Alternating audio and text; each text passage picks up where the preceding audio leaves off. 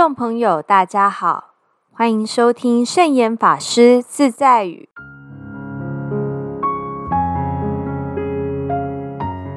今天要和大家分享的圣严法师自在语是：为人子女要随时体验、体谅、体察父母的心情，才是最重要的。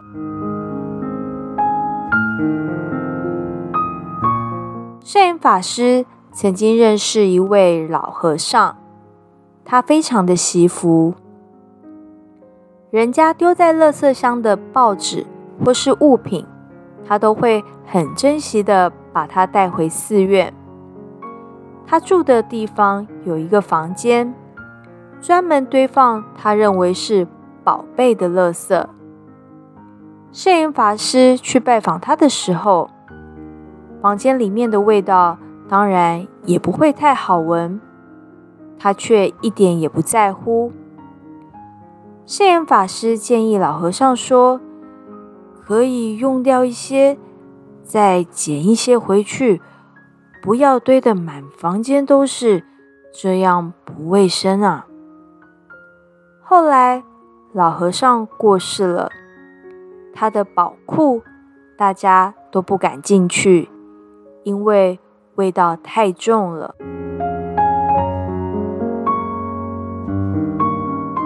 老人家喜欢囤积旧东西。做子女的可以先赞扬他的惜福理念，并建议试试其他的方式来惜福。比如说，可以捡了认为还可以重复使用的垃圾，集中起来。交给环保局的资源回收车代为处理。有时候，老人家堆东西是因为缺乏安全感。子女如果可以让老人家明白，子女会供应生活用品，让他不会缺少东西用，也常常带老人家出去走走，转移注意力，可能。就可以改善囤积垃圾物品的习惯了。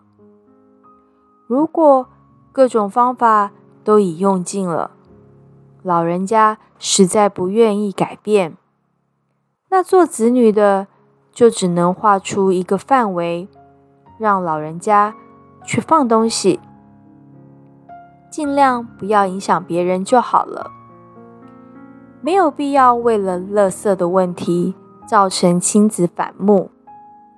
另外，老人家做事有时候会忘东忘西，比如开瓦斯煮东西，又去做另一件事情，往往就忘了炉子上还有东西，一不小心就造成了火灾和意外。这样的事情经常在新闻中出现。不过，老人家并不一定。会承认自己的记性有这么差，他可能会想：我自己可以应付。毕竟要承认自己已经记性不好，并不是容易的事。一旦真的忘了关火，老人家也会很自责。只是有些人不愿意显露出来，所以与其责怪老人家，不如。好好和老人家谈谈，要主动帮忙，免得老人家不好意思开口求助。拿出耐性包容他，不要认为他已经老了就变得没有用了。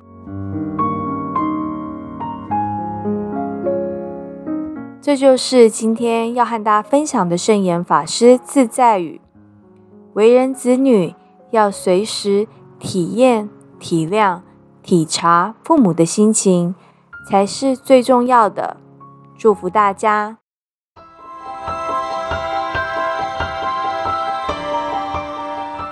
喜欢我们的节目吗？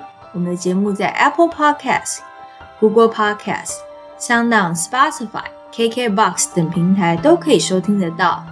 欢迎分享我们的节目资讯，祝福大家！我们下次节目见。拜拜。